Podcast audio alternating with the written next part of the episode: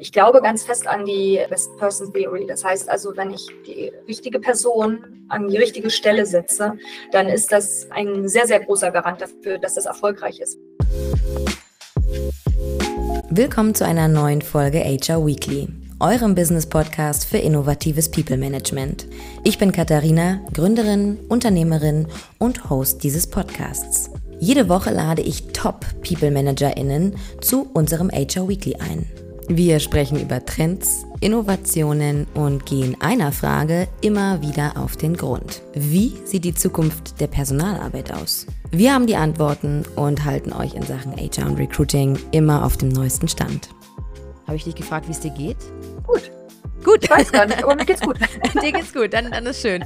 Dann, äh, zur Not, falls ich nochmal hier korrigieren muss, schön, dass es dir gut geht. Ähm, ja, wir kommen wieder zu einer neuen Folge im neuen Jahr von unserem HR Weekly. Ähm, ich möchte dich zuallererst natürlich willkommen heißen. Jana, schön, dass du bei uns bist. Vielen Dank, ich freue mich sehr, Katharina. Kurz ein paar Sätze zu dir. Äh, du bist nämlich sehr HR erfahren. Also die Zuhörerinnen und Zuhörer können sich heute auf was freuen, weil du bringst äh, geballte HR Knowledge Power mit in unser HR Weekly. Ähm, unter anderem von Firmen wie Enpal, Enterprise Holdings und Takeaway. Also da sind einige Firmen dabei, die vielen Zuhörerinnen und Zuhörern etwas sagen werden. Und umso gespannter bin ich dementsprechend, ähm, diese Erfahrungen heute mit dir teilen zu dürfen, beziehungsweise du mit unseren Hörerinnen und Hörern. Ähm, wir fangen aber wie immer an mit unserem Sätze-Beenden-Spiel. Ich werde dir jetzt nacheinander ein paar Sätze vorgeben und sei doch mal so lieb und beende sie. 2024 steht für HR im Zeichen von Transformation, ganz eindeutig. Es passiert so viel in allen Märkten, es passiert so viel ähm, geopolitisch und es dreht sich immer wieder um, um Menschen und um Changes, äh, ähm, auf die Companies, aber auch die Menschen selbst ähm, reagieren müssen und können müssen. Und ich glaube, HR ist äh, sehr, sehr gefordert, dieses, dieses Change Management zu unterstützen, zu betreiben, anzustoßen, äh, Awareness dafür zu schaffen und diese ganze Transformation auf die Art und Weise auch aktiv zu begleiten. Ein effektives People Management basiert auf?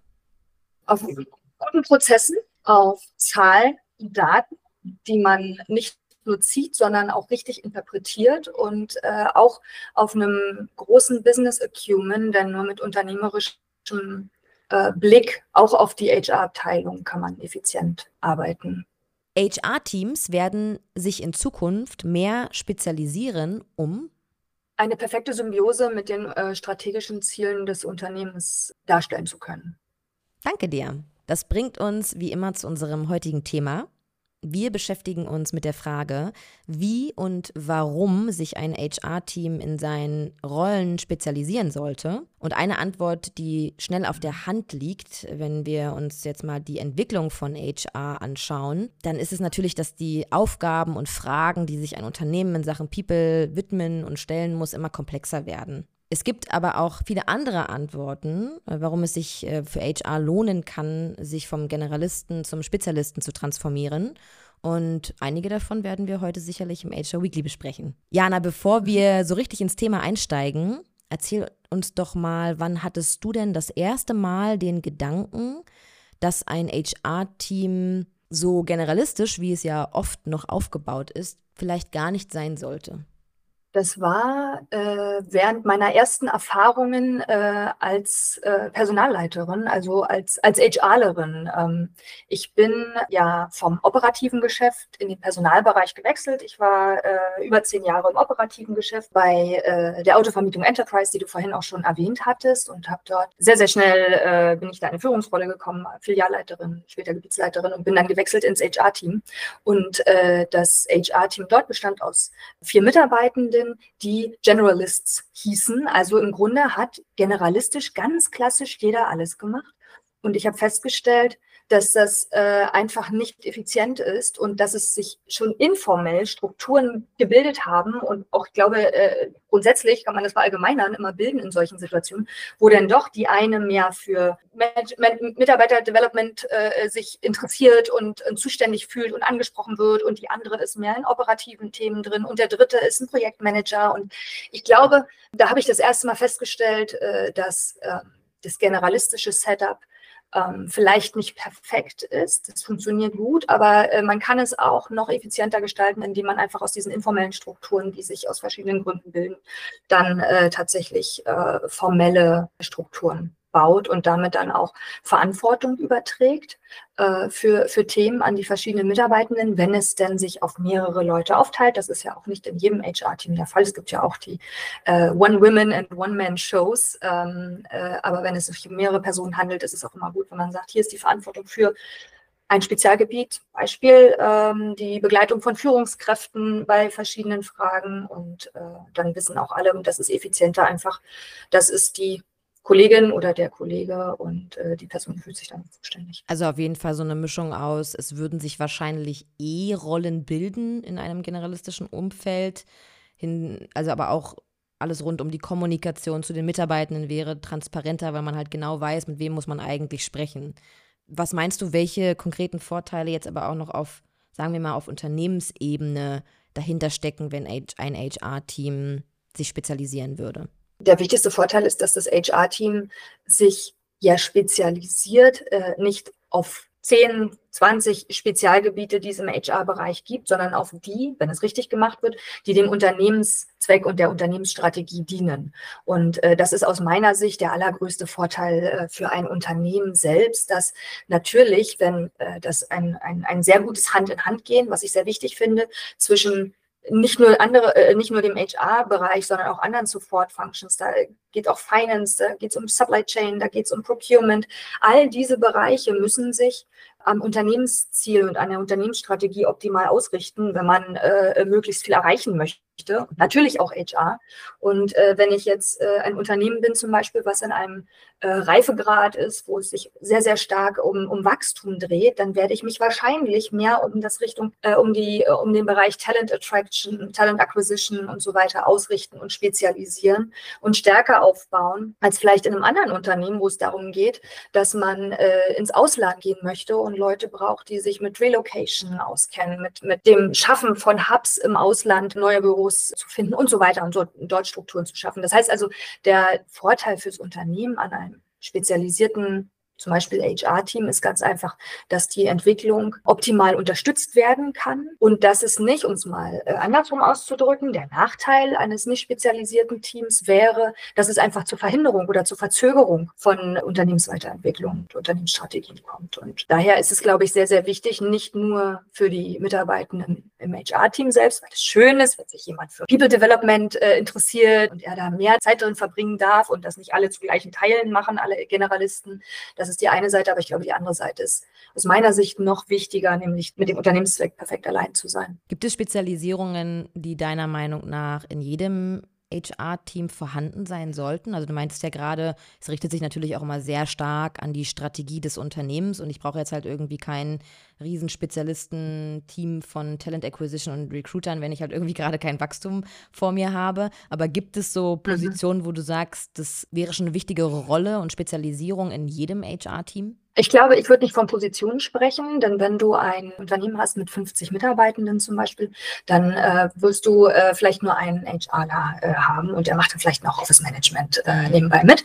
So der, der klassische Bereich. Aber ich würde von Capabilities sprechen und ich glaube, es ist wichtig, grundsätzlich HR generalistisch aufzusetzen und dann zu gucken, in welchen Bereichen man sich eben je nachdem, was, was benötigt wird, spezialisiert. Auf jeden Fall vorhanden sein als, als Fähigkeiten müssen aus meiner Sicht Recruiting, Talent Acquisition, alles, was sich darum dreht. Denn es wird immer mal passieren, auch wenn ich nicht wachse, auch in einem kleinen Unternehmen, dass jemand äh, das Unternehmen verlässt, aus welchen Gründen auch immer und nachrekrutiert werden muss. Das muss einfach abgedeckt werden können. People Operations ist der, ist der zweite Bereich. Es wird immer benötigt, dass es äh, Vertragsthemen gibt, formuliert werden werden, die übergeben werden, äh, die Administration von, von äh, verschiedenen HR-Arbeitsverträgen, Bescheinigungen, vorbereitende Lohnbuchhaltung ähm, oder sogar die Lohnbuchhaltung selbst. Das ist ebenfalls ein, ein sehr wichtiger Bereich, der einfach nicht fehlen darf und eine Fähigkeit.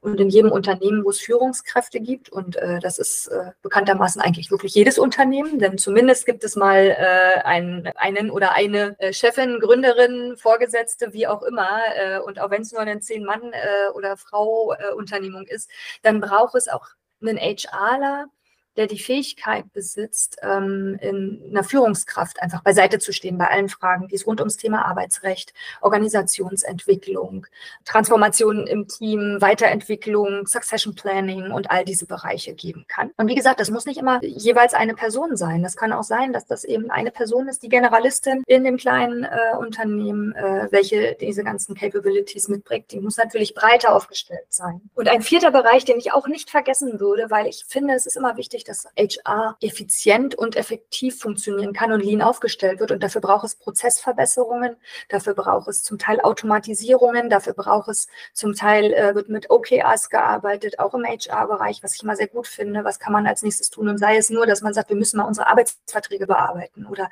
ähm, wir wollen uns mal mit dem Thema Benefits beschäftigen oder vielleicht ein Betriebskindergarten, je nach Unternehmensgröße.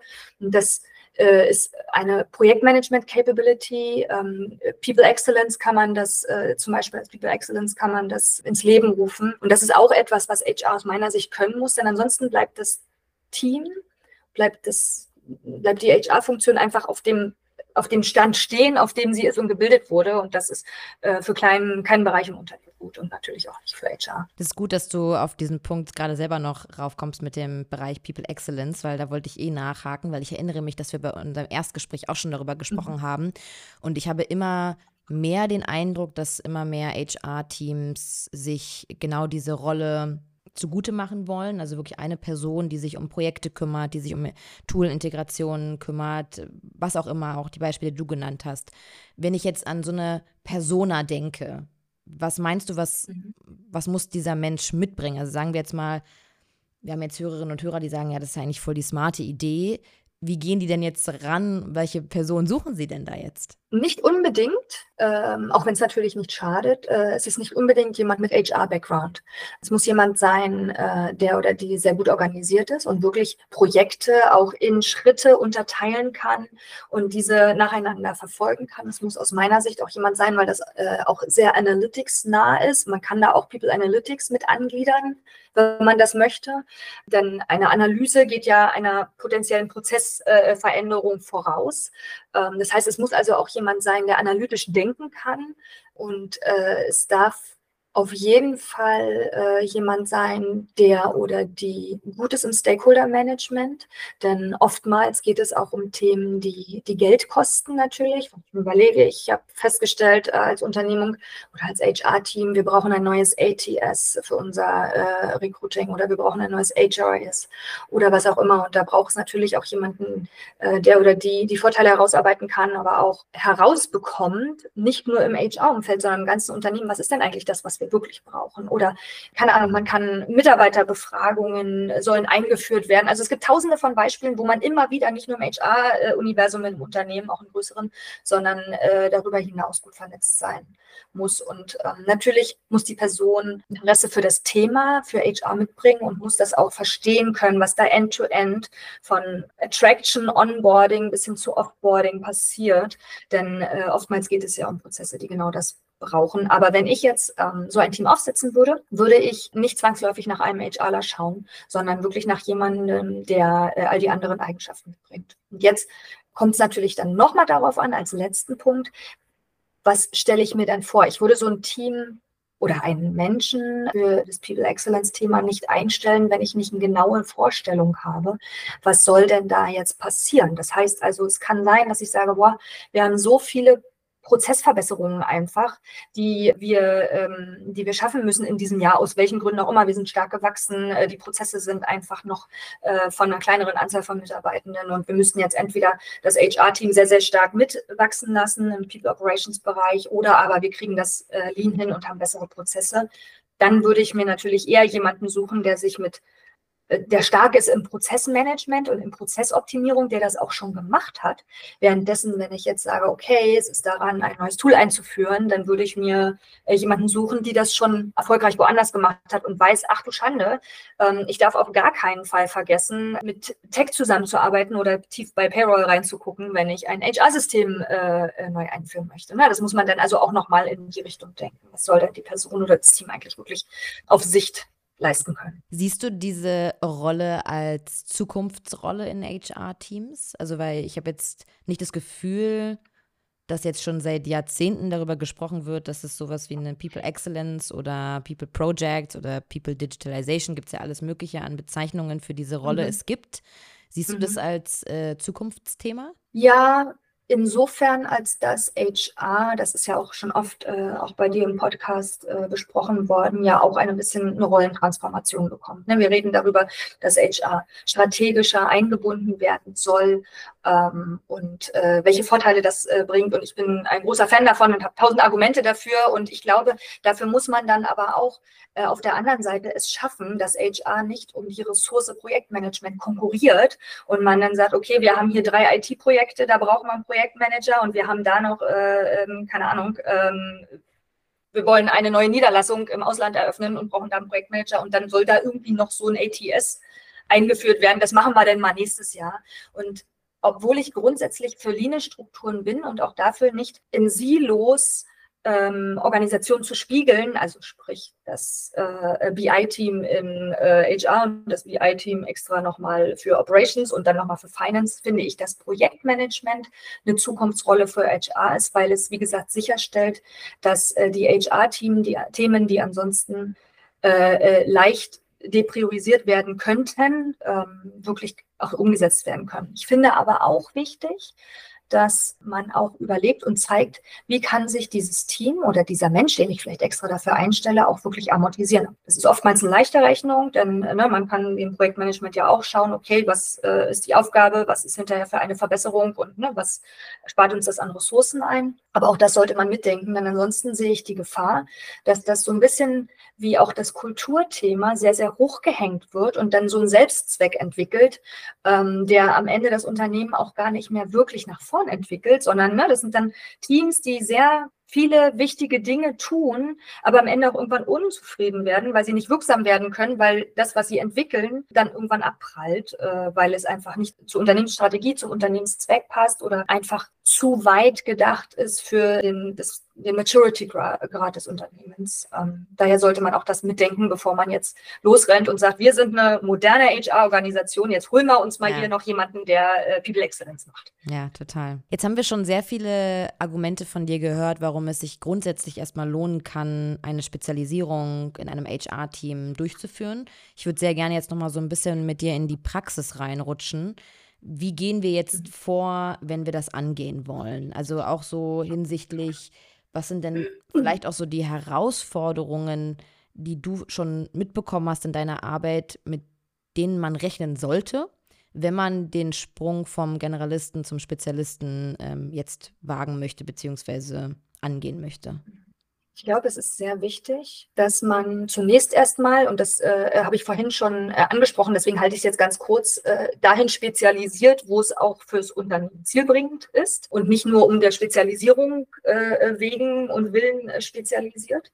Dann ist es, glaube ich, auch wichtig, dass man nicht nur schaut, welche Capabilities bringen denn die Mitarbeitenden in meinem Team mit, äh, und das bedient, sondern dass man es von der anderen Seite aufzieht, dass man wirklich sagt, okay, was brauche ich, um die Organisation nach vorn zu bringen, was ist gerade angesagt. Ähm, na, und dann, dann habe ich äh, ein, zwei, drei äh, Bereiche, wo ich sage, da möchte ich mich jetzt wirklich, da müssen wir uns spezialisieren, da möchte ich mich spezialisieren ähm, als HR-Organisation. Und dann äh, ist es wichtig, die richtige Besetzung dafür zu finden. Das kann im Team sein, das kann im Unternehmen sein, das kann auch komplett extern sein. Und ich glaube ganz fest an die Best Person Theory. Das heißt also, wenn ich die richtige Person an die richtige Stelle setze, dann ist das ein sehr, sehr großer Garant dafür, dass das erfolgreich ist, weil die Person wird Bock drauf haben und Spaß an der Aufgabe haben. Ähm, und äh, auf der anderen Seite äh, bringt das natürlich dann auch den größten Mehrwert, weil die Person, wenn es die richtige ist, natürlich auch die Fähigkeiten und die Fertigkeiten mitbringt, die ähm, eben benötigt werden, vielleicht auch entsprechende Vorerfahrung. Und es gibt viele Sachen und ich glaube auch sehr, sehr fest daran, dass man sehr viel lernen kann, äh, auch im HR-Bereich. Man muss das nicht unbedingt studiert haben oder nicht unbedingt schon zwei Jahre im äh, People Ops gearbeitet haben, bevor man dann Business Partnering macht oder so, sondern man kann das auch. Man kann auch aus dem operativen Geschäft kommen und Business Partnering wunderbar machen. Finde ich zum Teil sogar besser als aus der HR-Welt herauskommend. Und über People Excellence haben wir vorhin schon gesprochen.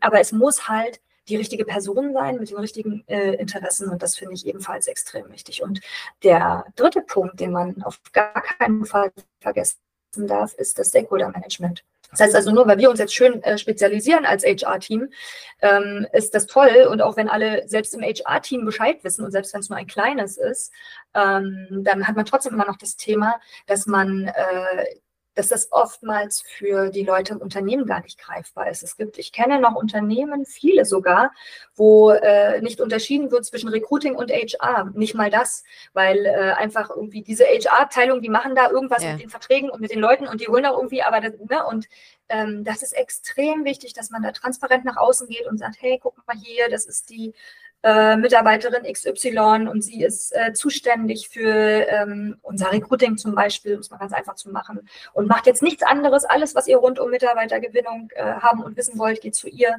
Und das ist der Mitarbeiter äh, YZ, der sich ab sofort um zum Beispiel das Projektmanagement im Bereich HR kümmert. Ähm, und wundert euch nicht, der kommt dann eher auf euch zu, als dass ihr auf ihn zukommen werdet. Also das finde ich ebenfalls extrem wichtig. Und als letzten Punkt sollte man, das trifft jetzt eher auf größere Unternehmen zu, kann aber auch in kleineren sein, sollte man aufpassen, dass sich nicht Silos innerhalb dieser spezialisierten HR-Teams bilden. Mhm.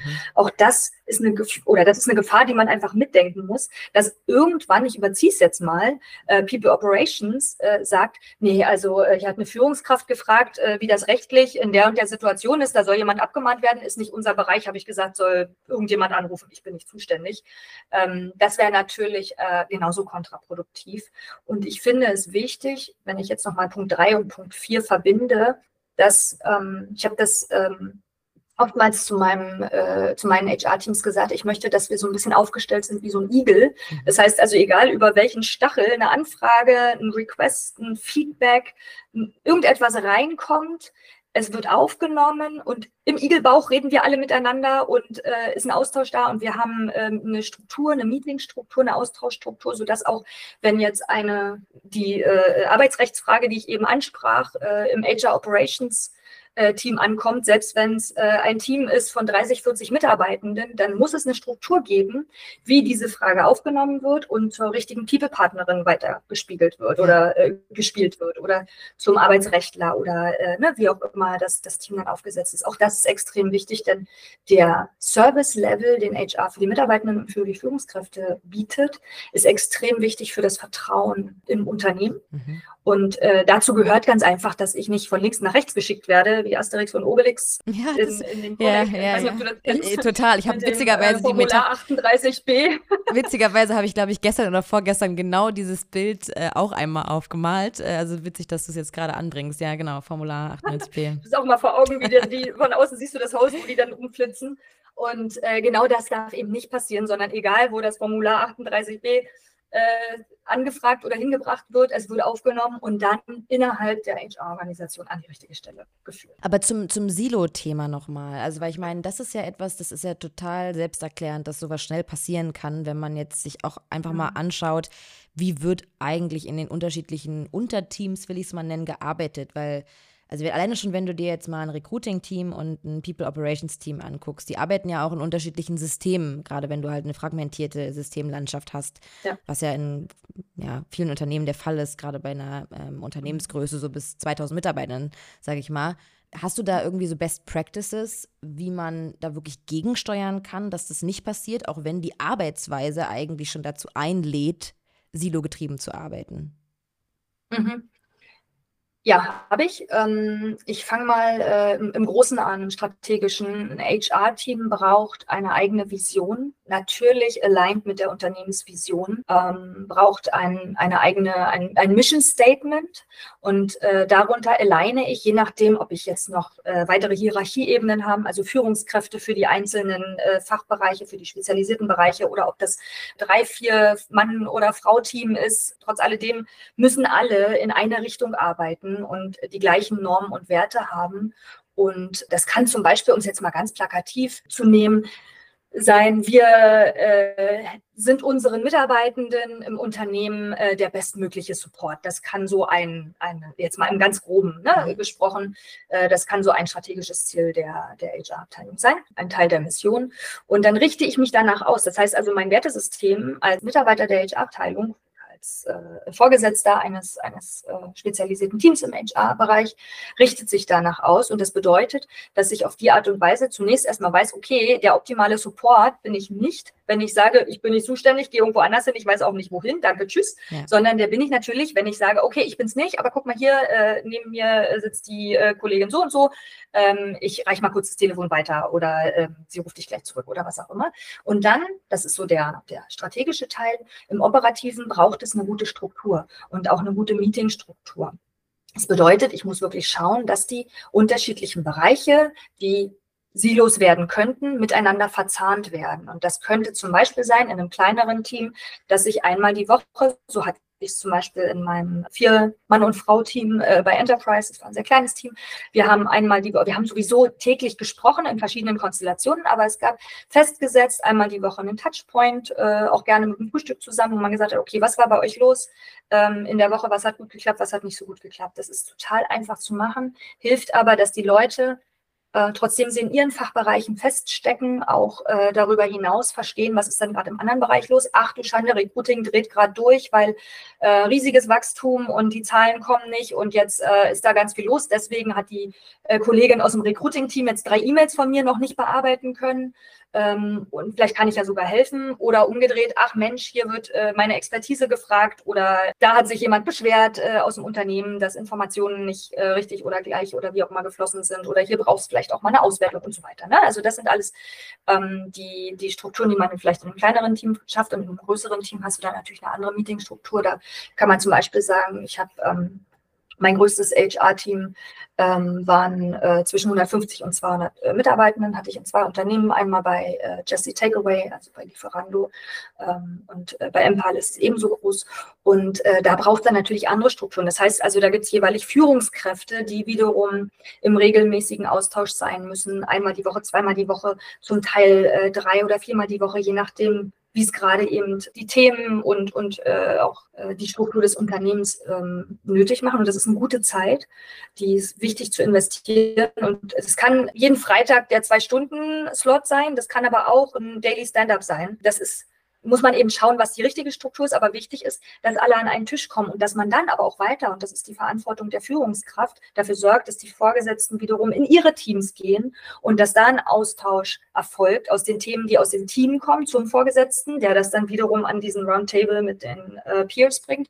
Oder umgedreht, dass die Themen, die da besprochen werden, Informationen, die da weitergegeben werden, dann eben auch an die Mitarbeitenden gegeben werden. Und dann ist es in so großen HR-Teams auch gut, wenn man ähm, es schafft, äh, auch als als, äh, ähm, Vorgesetzte mit den Mitarbeitenden mal lunchen zu gehen oder mhm. äh, sich einfach äh, an der Kaffeemaschine zu treffen, um mal so über diese ganzen Hierarchieebenen und, und äh, offiziellen Wege hinweg einfach mal so ein Ohr äh, da zu haben, wo es sein sollte. Und äh, man kann auch schauen, dass, keine Ahnung, die ähm, Director People Partnering mit einem äh, Junior Talent Acquisition Manager äh, Lunch Appointments macht. Auch das lässt sich ja ganz einfach organisieren, um da einfach auch noch mehr Austausch äh, hinzubekommen. All Hands Meetings auch innerhalb von äh, Supporting Functions finde ich ebenfalls auch hilfreich. Äh, das habe ich auch immer gemacht bei den größeren Teams, einmal im Monat eine HR All Hands, um auch nochmal sicherzustellen, dass alle Informationen, von denen ich möchte, dass sie transportiert werden, äh, einmal äh, bei allen ankommen. Und dann kann man das zum Beispiel aber auch verbinden mit ähm, Achievements der einzelnen Spezialisierungsteams. Ne? Das, ähm, die, das TA-Team sagt, guck mal, das und das haben wir diesen Monat geschafft oder wir waren hier auf dem Boot und haben auf unseren Erfolg angestoßen und das People People Ops Team sagt, ja, und wir haben dieses und jenes Service Level und diesen Monat haben wir ähm, die äh, Wartezeit auf äh, Antworten äh, geschafft, auf die zwölf Stunden, die wir angezielt haben, mhm. Äh, zu reduzieren. Also solche Themen kann man dann in einem All-Hands machen. Das ist jetzt, wie gesagt, für, für größere HR-Teams ist es natürlich Quatsch, wenn man mit acht Leuten. Ja, ja, ähm, ja. Also ich meine, vieles von dem, was du gesagt hast, kann man bestimmt auch in einem kleinen Rahmen machen, aber ähm, natürlich gerade, wenn es über viele Hierarchien hinweg geht und man wirklich große, große Teams hat, dann ändert sich auch im Doing wieder sehr viel. Das kann ich mir sehr gut vorstellen. Mhm. Ähm, Jana, du hast hast schon sehr viele coole Insights gegeben und auch Actions mitgegeben. Ich bin immer aber ein sehr großer Fan von nochmal so ein bisschen zum Ende hin zusammenfassend und würde dich deswegen mhm. nochmal darum bitten, dass du, wenn du jetzt jemand anderes oder eine andere HRler, eine andere HRlerin in einer Situation, wie jetzt diese ist, dass die Person gerne ihr HR-Team professionalisieren möchte, welche drei ersten To-Dos würdest du dieser Person an die Hand geben? erste To-Do ist, das Unternehmen zu verstehen, in Tiefe zu verstehen und ähm, den Unternehmenszweck sowie die Unternehmensstrategie und auch das aktuelle äh, Maturity Level ähm, zu kapieren, um danach zu entscheiden, was ist das entsprechend richtige Setup ähm, für HR. Und ich finde es sehr, sehr wichtig, dass HR und Business einfach Hand in Hand gehen und man nicht, äh, also HR ist kein Selbstzweck. Controlling ist auch kein Selbstzweck und äh, Procurement ebenso nicht, sondern all das äh, dient dem Unternehmenszweck. Und das Human Capital, ähm, was im Unternehmen steckt, alle Mitarbeitenden ähm, sind, ich glaube, immer noch unterschätzt. Die es, ist, es hat eine, eine wirklich sehr, sehr große Auswirkung äh, auf den Unternehmenserfolg, wie gut das Humankapital äh, gepflegt wird, äh, gewartet wird. Und äh, da geht es nicht nur um, um kulturelle Themen, kommen auch mit dazu, aber auch, ne, wie, wie äh, baue ich mein Team, mein gesamtes Unternehmen zusammen, wie schaffe ich, dass aus den Mitarbeitenden die Wertschöpfung, die ich mir erhoffe als Unternehmen, äh, äh, gewonnen werden kann und sie gleichzeitig äh, natürlich auch lang genug dem Unternehmen erhalten bleiben. Mhm. Und äh, das ist ebenfalls aus meiner Sicht eine, eine wichtige, ähm, eigentlich der wichtigste und Zweck, den, den HR zu erfüllen hat. Und dafür muss sich das Team ausrichten. Und äh, als zweites würde ich sagen, HR sollte immer generalistisch aufgestellt sein, denn es gibt äh, immer eine ganz große Bandbreite von Themen, die abgedeckt werden müssen. Aber wenn ein Grundlevel an, an, an Fähigkeiten vorhanden ist, muss ich darauf aufbauend mich so spezialisieren und mein Team so spezialisieren, dass es dann wiederum äh, der Unternehmensstrategie mhm. bestmöglich dienen kann. Und der letzte Punkt, den haben wir jetzt noch gar nicht besprochen, den finde ich aber auch extrem wichtig. Das darf kein Status quo bleiben. Also wir haben schon darüber gesprochen und das ist etwas, womit du dich ja wöchentlich beschäftigst, mit, mit vielen äh, spannenden Gesprächspartnern und Gesprächspartnerinnen. Was ist denn moderne HR? Und was wir jetzt 2024 für total modern halten, ist in drei Jahren Schnee von vorgestern. Und ich brauche diese Agilität. Ich muss weiter denken und weiter schauen, ähm, wie kann ich mein HR-Team auch für das Reife-Level des Unternehmens in einem, in zwei, in drei, in fünf, in zehn Jahren richtig aufstellen, äh, aber auch für die Erkenntnisse, die es äh, äh, über mein eigenes Unternehmen hinaus äh, in, der, in der Zwischenzeit gegeben hat, ähm, perfekt ausrichten. Ja. ansonsten ist man irgendwann so die HR-Nokia-Abteilung und das ist, glaube ich, etwas, ähm, was niemand sein möchte und äh, was auch äh, fürs Unternehmen nicht unbedingt ähm, die beste Idee ist. Und ich glaube, dass das am Ende dann ähm, dazu führt, dass wir viel besser erreichen, dass HR auch äh, in diese strategische Rolle reinkommt. Denn ähm, der Gedanke, den ich dazu habe, ist, es gibt viele HRler, die sagen, das wäre wichtig, dass wir ähm, ne, im strategischen Bereich äh, im Unternehmen viel mehr Gehör finden, aber das ist auch eine Bringschuld. Das heißt also, ich muss erst mal schaffen, einen Mehrwert zu zeigen und zu leisten und darf es eigentlich gar keinen Weg daran vorbeigeben,